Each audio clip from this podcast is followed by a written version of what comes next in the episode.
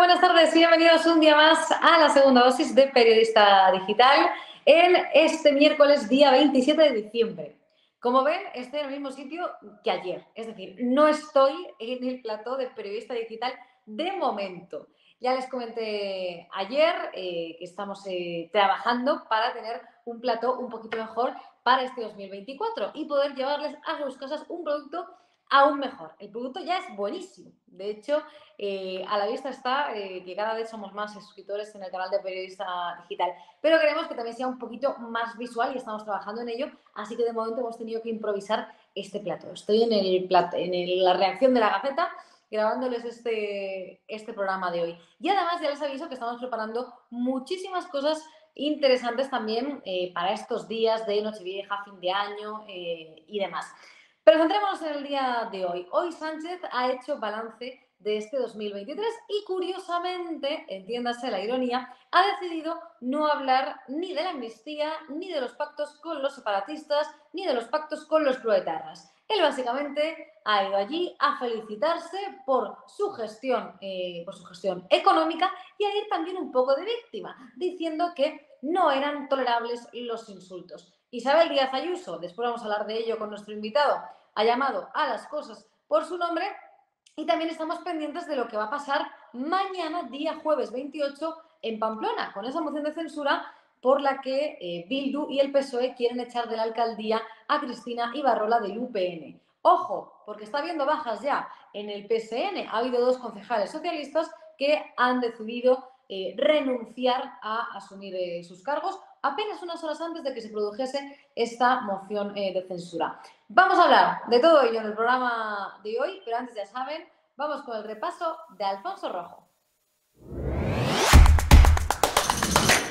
Como les prometí, hoy reflexionaremos en voz alta sobre Ortega Smith y el Cristo que le han montado al de Vox por acojonar al insultador Eduardo Rubiños, el delicado portavoz adjunto de Más Madrid en el ayuntamiento de la capital de España. Estos progres, PSOE, Sumar, periodistas del pesebre Monclovita y compinches no tienen vergüenza, ni medida, ni sentido del ridículo. Ahí andan clamando contra la corrupción después de mangar 680 millones de euros con los seres andaluces, llorando por las mujeres abusadas y soltando en rebaño a sus violadores, pidiendo la ilegalización de la prostitución tras gastarse fondos europeos en putas, en Viagra y en cocaína o estigmatizando con inestimable ayuda de la prensa dicta al régimen, al régimen sanchista y la de los periodistas claudicantes a Ortega Smith. No lo tendrán ustedes muy claro si son parte del contingente de masoquistas que sigue leyendo panfletos como El País o sintonizando Televisión Española, La Sexta, Cadena Ser y artefactos parecidos. Pero les aseguro que la violencia política solo va en un sentido en España si sumamos los ataques de progres de todo pelaje, proetarras y separatistas, que básicamente coinciden con los partidos e ideologías que ahora gobiernan España, vemos que el 85% de las agresiones son perpetradas por las izquierdas y su entorno a que no escuchan nunca que en Madrid le han dado una paliza a un paisano por exhibir una señora catalana o acudir con la icurriña vasca a las puertas de la audiencia a manifestarse en favor de un terrorista de ETA. Y sin embargo, están ustedes hartos de leer que Tenderete de Vox ha sido asaltado, que les han dado una manta de palos a dos chicas por promocionar la selección española de fútbol en las calles de Barcelona, que una jauría ha corrido a porrazos a un despistado que paseaba por San Sebastián luciendo la pulsera con la bandera rojigualda, o que a una familia hispana, de hispanos, la han expulsado a empellones del campo del Barça por atreverse a exhibir una pancarta del Real Madrid o del Atlético de Madrid. Seguro que se acuerdan del salvaje ataque con piedras, puños y palos que una turba incitada por Pablo Iglesias protagonizó en 2019 contra el mitin en que Santiago Abascal presentaba su campaña en Vallecas. Quizá, porque ha pasado más tiempo, no tengan tan vívido el recuerdo de lo sucedido en 2013, cuando varios militantes de extrema derecha irrumpieron con banderas en la librería Blanquerna de Madrid durante un acto conmemorativo de la diada catalana. En Vallecas hubo heridos, policías lesionados y brutalidad extrema. En la librería los asaltantes gritaron No nos engañan, Cataluña es España y tiraron al suelo el micrófono y la bandera de cuatro barras que presidía el acto. Nadie resultó lesionado, pero al día siguiente la policía arrestó a las 14 personas que participaron en la algarada. Y durante siete años se les ha hecho pasar un calvario judicial que incluye hasta penas de cárcel. De los bestias antifá de Vallecas, amigos del cónyuge de Irene Montero, ¿saben ustedes algo? No, porque no les ha pasado absolutamente nada. Ortega Smith no agredió físicamente a nadie. Se limitó a darle un susto al tal Rubiños y no creo que el que éste se cagase en los pantalones sea motivo suficiente para crucificar al de vos. No es el caso, pero como se decía antes en España, han salvado más vidas una hostia a tiempo que la penicilina. ¿Quieres perder esos pocos kilos de más? ¿Quieres resultados inmediatos y satisfactorios? ¿Volver a ponerte ese vestido o esos pantalones que tanto te gustan? Pues no lo pienses más. Con Naturhaus ya es posible. Pierde peso en tan solo dos días, utilizando el Pack Express. Un producto exclusivo de Naturhaus que contiene todos los ingredientes y comidas necesarias para perder peso en 48 horas. Todo lo que tienes que hacer es acudir a tu centro Naturhaus más cercano, te pesaremos, te tomaremos las medidas antropométricas completamente gratis. Llévate el Pack Express. Vuelve al acabarlo y veremos juntos sus resultados. Te vas a sorprender. Sin cambiar tu ritmo, el Pack Express se adapta a ti. No tendrás que saltarte comidas ni pasar hambre. Pierde peso con el Pack Express. No lo pienses más. Acude a tu centro Naturhaus más cercano y no te arrepentirás.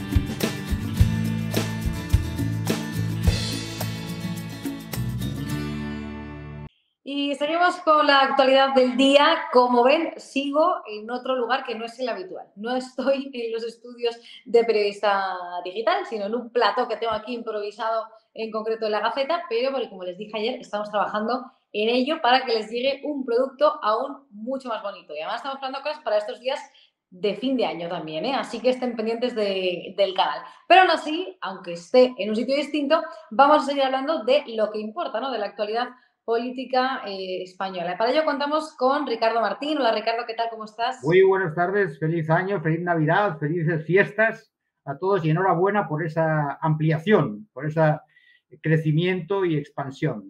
Es una gran noticia. Muchísimas gracias, Ricardo. Feliz Navidad también para ti. Feliz año, ya que, ya que estamos, porque seguramente la próxima vez que nos veamos será en 2024. Y ojalá te podamos tener también por nuestro nuevo, nuevo plato cuando lo tengamos estrenado.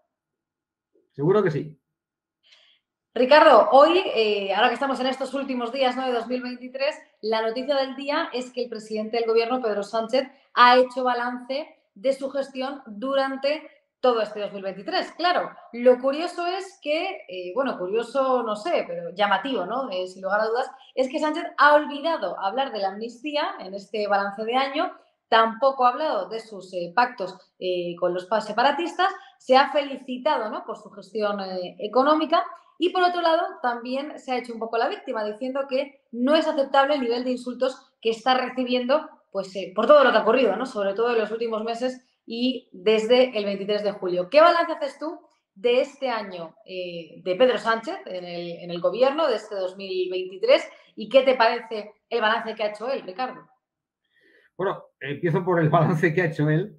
Eh, sucede eh, en la política española que hay una mm, situación tan, eh, digamos, bastante polarizada. Yo tampoco me asusto, no digo que sea una situación de estas extrema ni que estemos al borde de algo, no.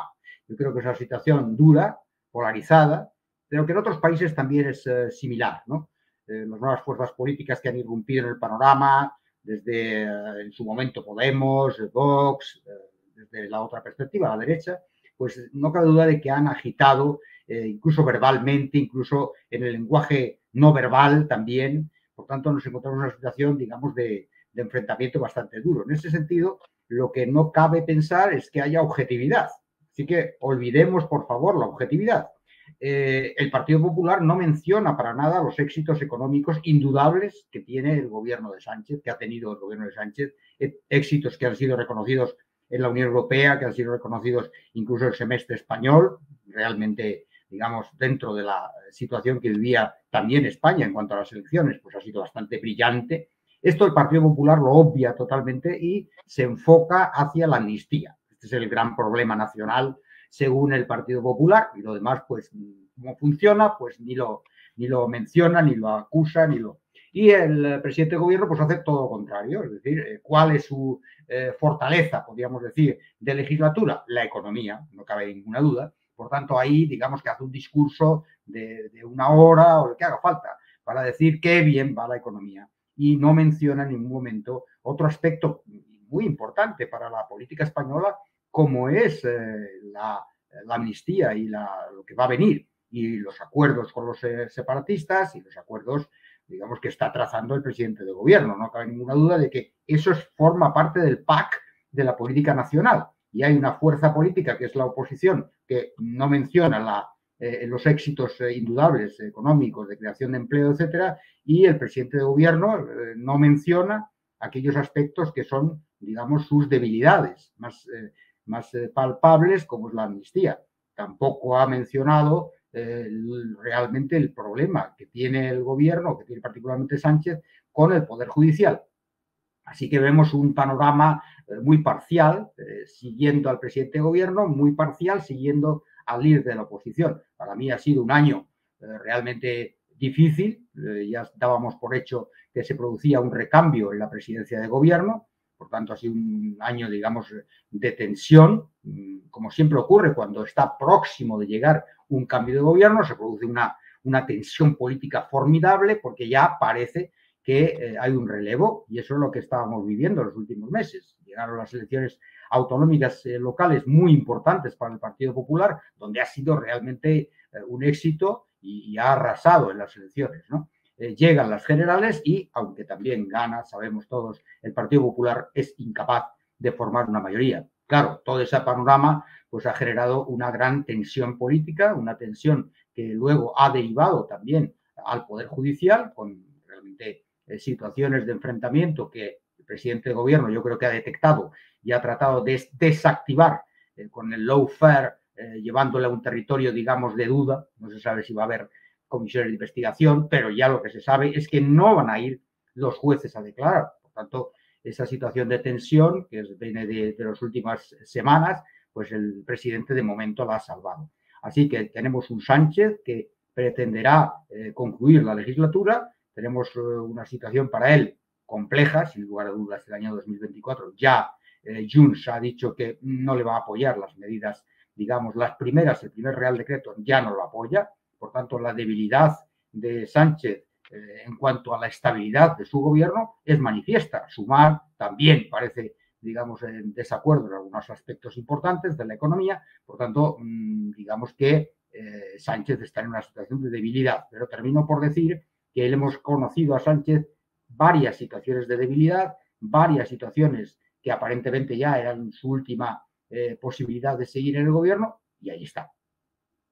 Eso es totalmente cierto. Sabemos que Sánchez y somos plenamente conscientes de que tiene eh, siete vidas, Pedro Sánchez. Fíjate, eh, Ricardo, que has hablado de tensión. Y yo precisamente te iba a preguntar eh, por unas declaraciones que ha hecho hoy la presidenta de la Comunidad de Madrid, Isabel Díaz Ayuso, eh, se ha referido a ese balance de año de Sánchez y ha dicho que es un comunista apoyado por independentistas. Y uno de los periodistas que estaba pues, eh, en, esa, en esa declaración de Isabel Díaz Ayuso le ha preguntado que si no creía que estaba contribuyendo a crear tensión con este tipo de declaraciones. Y ella lo que le ha contestado a este comunicador es que, eh, que si se está convirtiendo en un problema que decir la realidad cree tensión. O sea, ella ha dicho que lo que ella estaba diciendo era la realidad y que otra cosa es que hablar de la realidad crea esa tensión en el momento eh, actual. No sé qué te ha parecido y qué te parecen estas declaraciones de, Ayuso. ¿Quién crea realmente la tensión? Porque tú anteriormente también te referías a Podemos y, a Vox, pero yo creo que quien,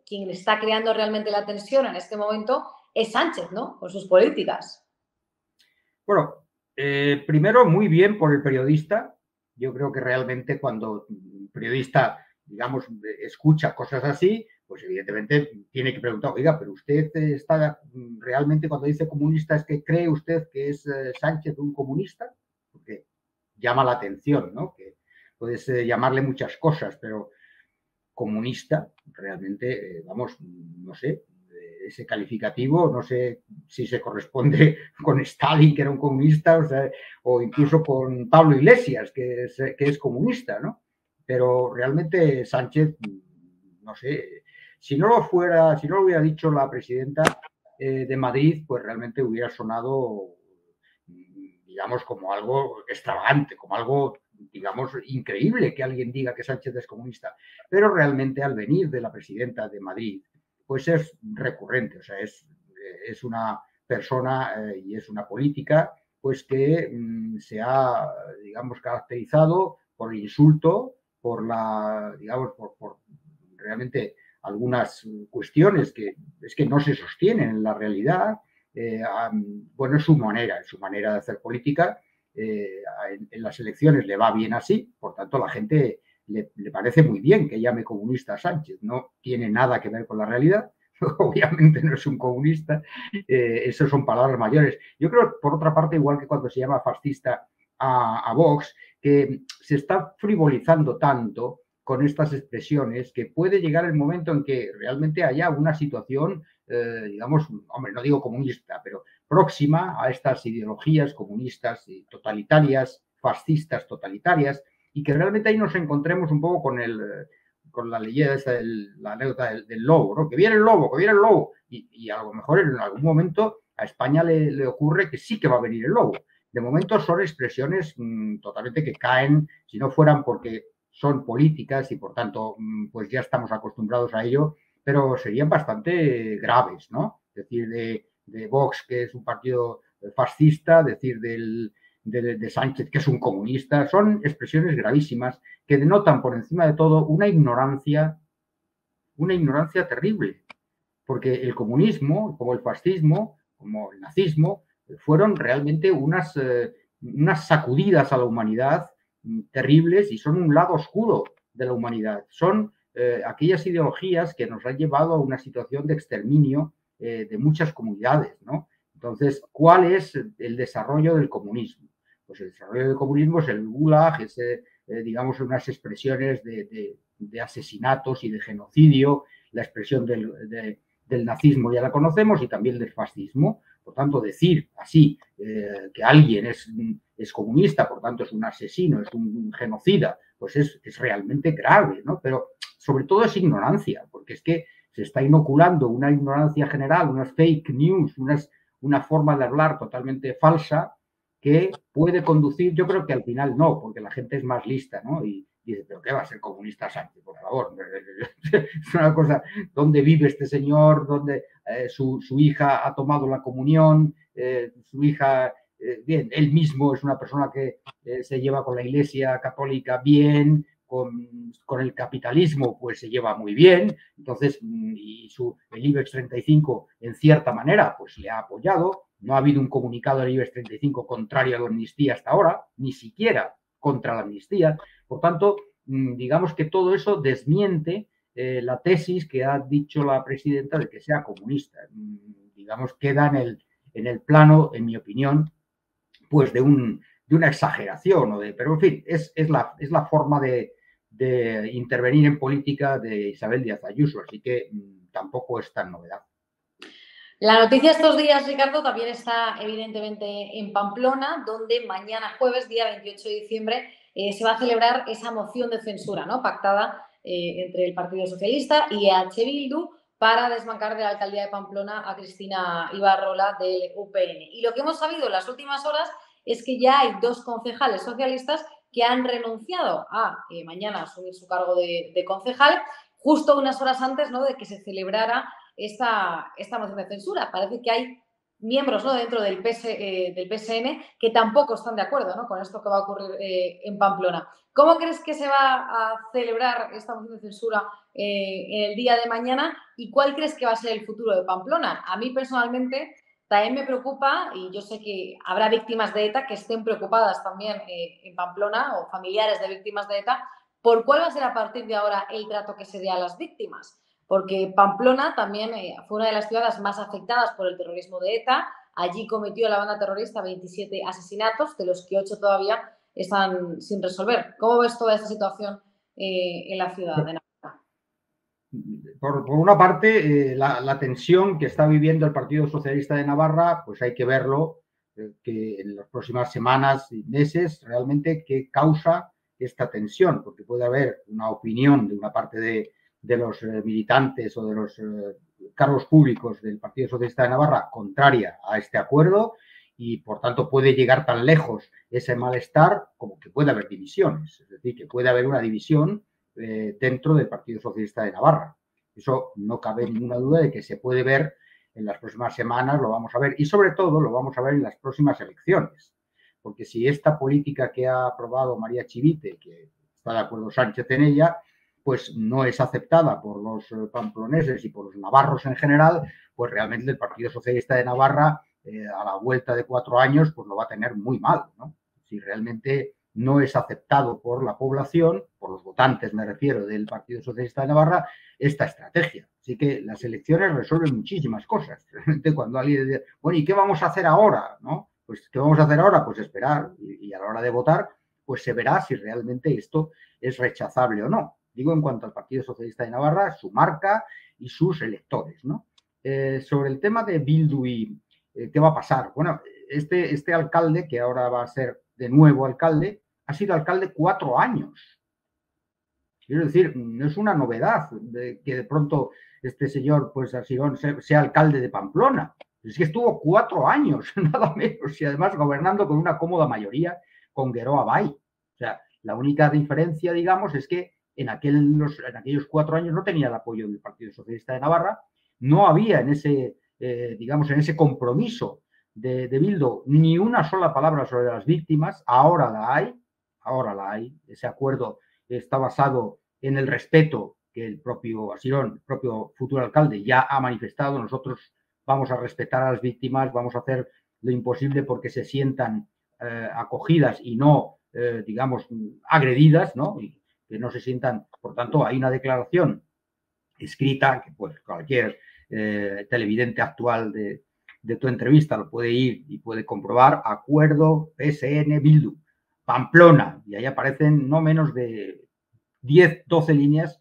en las cuales se habla del respeto por las víctimas por parte de Bildu, en el caso del ayuntamiento, de eh, las actividades que se van a producir pues para eh, resarcimiento de las víctimas. Y para, eh, para el perdón. Por tanto, hay muy expresamente este acuerdo con el Partido Socialista de Navarra por parte de Bildu está muy cuidado en eso, porque lógicamente el PSOE ha tratado por todos los medios de que haya un compromiso. Así que yo creo que en el aspecto de las víctimas eh, obviamente las víctimas nunca se van a sentir, eh, digamos, confortadas y los familiares tampoco. Es que yo me pongo en su lugar y es que a, mí que me van a preguntar sobre, pues, pues no quiero que, eh, que Bildu exista, por ejemplo, ¿no? es que quiero que ETA, hasta su familia más remota, pague por los asesinatos de sus, de sus familiares. Pues claro, pero esos son las víctimas y esos son los familiares de las víctimas. Es comprensible todo eso. En el ámbito de la emoción, en el ámbito del sentimiento.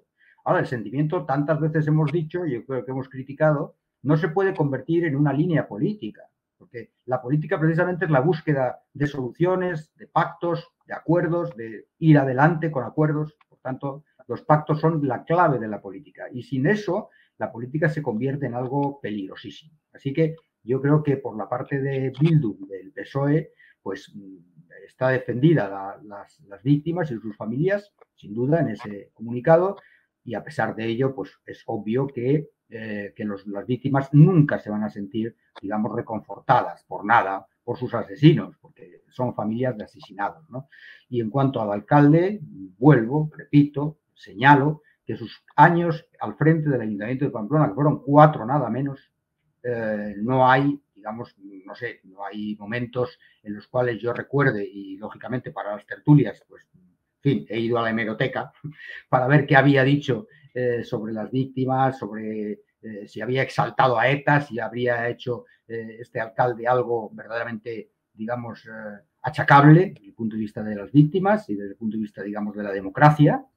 y la verdad es que es un alcalde que se limitó, y yo invito a que vean un poco los periódicos de, ese año, 19, 20, 21, realmente que vean aquello, y de qué manera fue un alcalde, pues unos pueden estar de acuerdo o no, pero fuera muy, muy municipalista, es decir, se volcó en cosas de la ciudad y no, digamos, no, no adquirió un protagonismo eh, más allá de la ciudad o de apoyo a, Bildu enorme, no, no. Es un alcalde bastante próximo a lo que es un alcalde.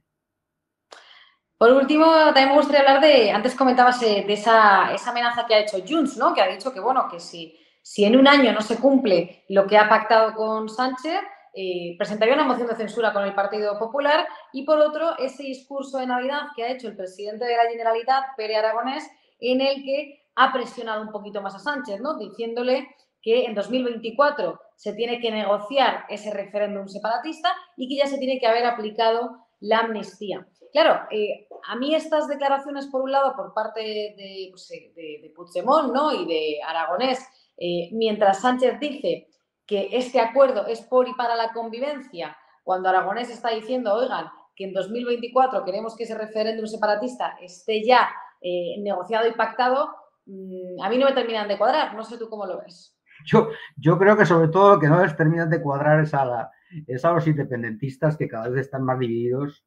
Eh, ya surge otra candidatura, además de Junts, además de la CUP, además de Esquerra Republicana, va a haber otra candidatura para las, para las elecciones autonómicas, eh, que es la famosa mm, ANC, que es esta, esta, esta agrupación, digamos, eh, muy, muy radical independentista, ¿no? que parece que va a presentarse. Entonces, realmente, eh, yo creo que los separatistas mm, viven un momento, digamos, de división, de enconada, de, de falta de objetivos a medio plazo y están ahí agarrándose al clavo de Sánchez a ver si les da algo. Esta es la realidad, a ver si les da algo. Le da rodalíes, bueno, no solamente eh, todo rodalíes no se lo va a dar, porque no se lo puede dar. O sea, va a ser la gestión de ta, ta, ta. Le va a dar eh, la deuda esta que tiene con la Generalitat. No, no solamente va a ser con la Generalitat, porque ya se sabe que eh, la ministra Montero ya ha dicho que se va a resarcir, digamos, para que el resto de autonomías tampoco paguen aquella deuda que adquirieron con el FLA. Así que es una medida que se va a hacer con Cataluña, pero también con las otras comunidades autónomas.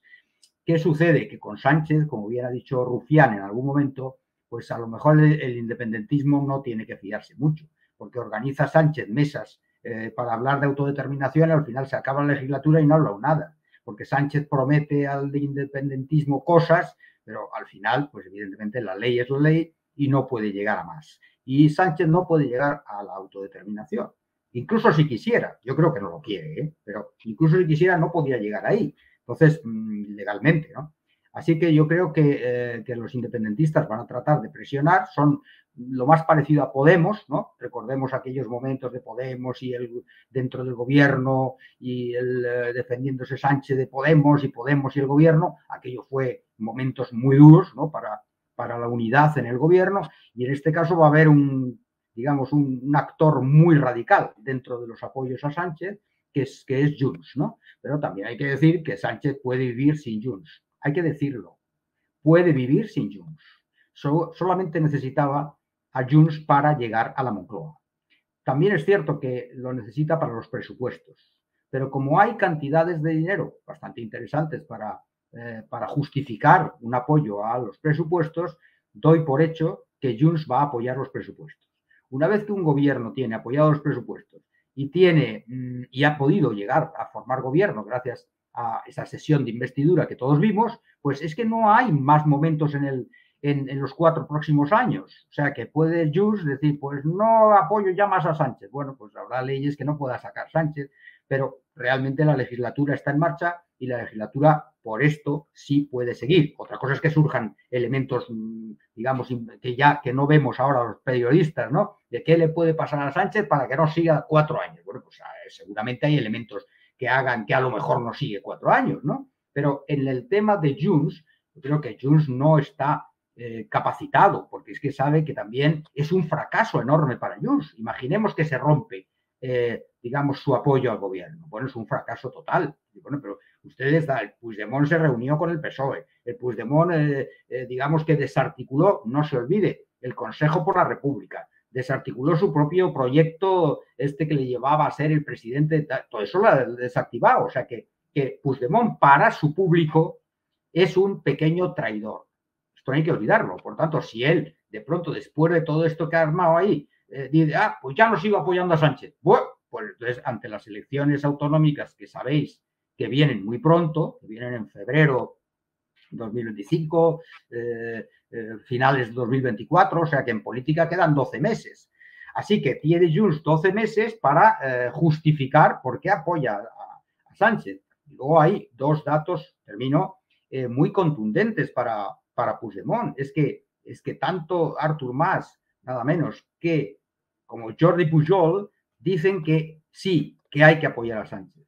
Así que realmente cuando, digamos, los que son referente de, de Puigdemont y que tantas veces habla bien de ellos, le dicen, es que tienes que apoyar a Sánchez, pues mm, es que lo tiene muy complicado Junts. Yo soy de la teoría, y estoy en minoría, lo sé, que verdaderamente eh, quienes están eh, rogando a, a Sánchez que les auxilie de alguna manera, eh, son tanto Esquerra Republicana como Junts, que, le piden a Sánchez, oye, danos, danos, danos, danos, pero, pero no porque sean así ellos de suyo, sino porque en ese damos le van, les va a ellos la supervivencia. Es decir, no van a ganar las elecciones próximas en Cataluña, que es su único objetivo, porque el nacionalismo y sobre todo el independentismo, el único horizonte que tiene es Cataluña. A ellos que les importa lo que pasa en España. No, no, les importa lo que pasa en Cataluña. Entonces, si una alianza con España y su presidente les lleva a ellos a fracasar en las autonómicas, pues bueno, el negocio es mm, tremendo para ellos. Así que yo creo que evidentemente cuando Sánchez habla de buscar la estabilidad, eh, a ver, los analistas sabemos a lo que se refiere, o deberíamos de saber a lo que se refiere. La estabilidad en Cataluña es que gobierne ella. La estabilidad en Cataluña es que los independentistas pierdan fuerza. Y finalmente, que las próximas elecciones catalanas los independentistas no tengan mayoría. Este es, esto para Sánchez es la estabilidad. Y para esa estabilidad es para lo que ha hecho los indultos, lo que hace la amnistía, pero la finalidad de, eso es, evidentemente, que los independentistas pierdan las próximas elecciones. Es así. Y ahí se medirá el fracaso o el éxito de Sánchez. Esto lo, diré yo también. Si Sánchez no consigue eh, que los independentistas mm, eh, gobiernen o sigan gobernando en Cataluña, hombre, eh, digamos, toda esta operación pues a Sánchez le habrá, que decirle, oye, esto fue un fracaso, porque tú te implicaste con la amnistía, dividiste al PSOE, mm, armaste todo esto y al final resulta que los independentistas siguen siendo mayoría en el Parlamento de Cataluña. Así que mm, la estabilidad no la ha conseguido. Yo creo que el éxito de Sánchez, indudablemente, estará y se medirá si llega eh, ella a ser eh, presidente del gobierno de Cataluña eh, y si los independentistas no consiguen mayoría absoluta, como la tienen ahora. Pues muchísimas gracias, Ricardo Martín, por estar con nosotros estos minutos en la segunda dosis de Periodista Digital y ya nos vemos en 2024. Bueno, un placer grandísimo y, y por favor que se porten los Reyes Magos, que, por favor que se porten, ¿eh? en fin. Ojalá que sí, que nos lo merecemos, nos hemos portado bien. Seguro que sí. Muchas gracias. Antes ya es otra cosa, pero bueno, nosotros yo creo que igual bueno, nosotros, nos hemos portado muy bien, muy bien, muy bien. Además, como no tenemos Falcon, pues tampoco vamos a cometer cosas así, ¿no? Exacto. Nos gustaría, pero no, de momento lo tenemos. Gracias, Ricardo. Muchas gracias. Hasta la próxima. Hasta la próxima. Y con esto nos vamos. Ya saben que no se tienen que ir muy lejos porque a las 10 en punto, llega mi compañero Josué Cárdenas con su programa La Burbuja, con muchísimas más cosas. Antes de irse, lo que les digo siempre, denle un me gusta al vídeo, déjenos comentarios, sugerencias, eh, opiniones. Estén muy pendientes del canal estos días porque estamos preparando, eh, estamos esperando cosas interesantes. Y lo más importante es que no falten eh, a la cita, como siempre, a las 8 aquí en la segunda dosis de periodista, de la periodista, digital. lo dicho, Mañana nos vemos. Muchísimas gracias por estar ahí y hasta siempre.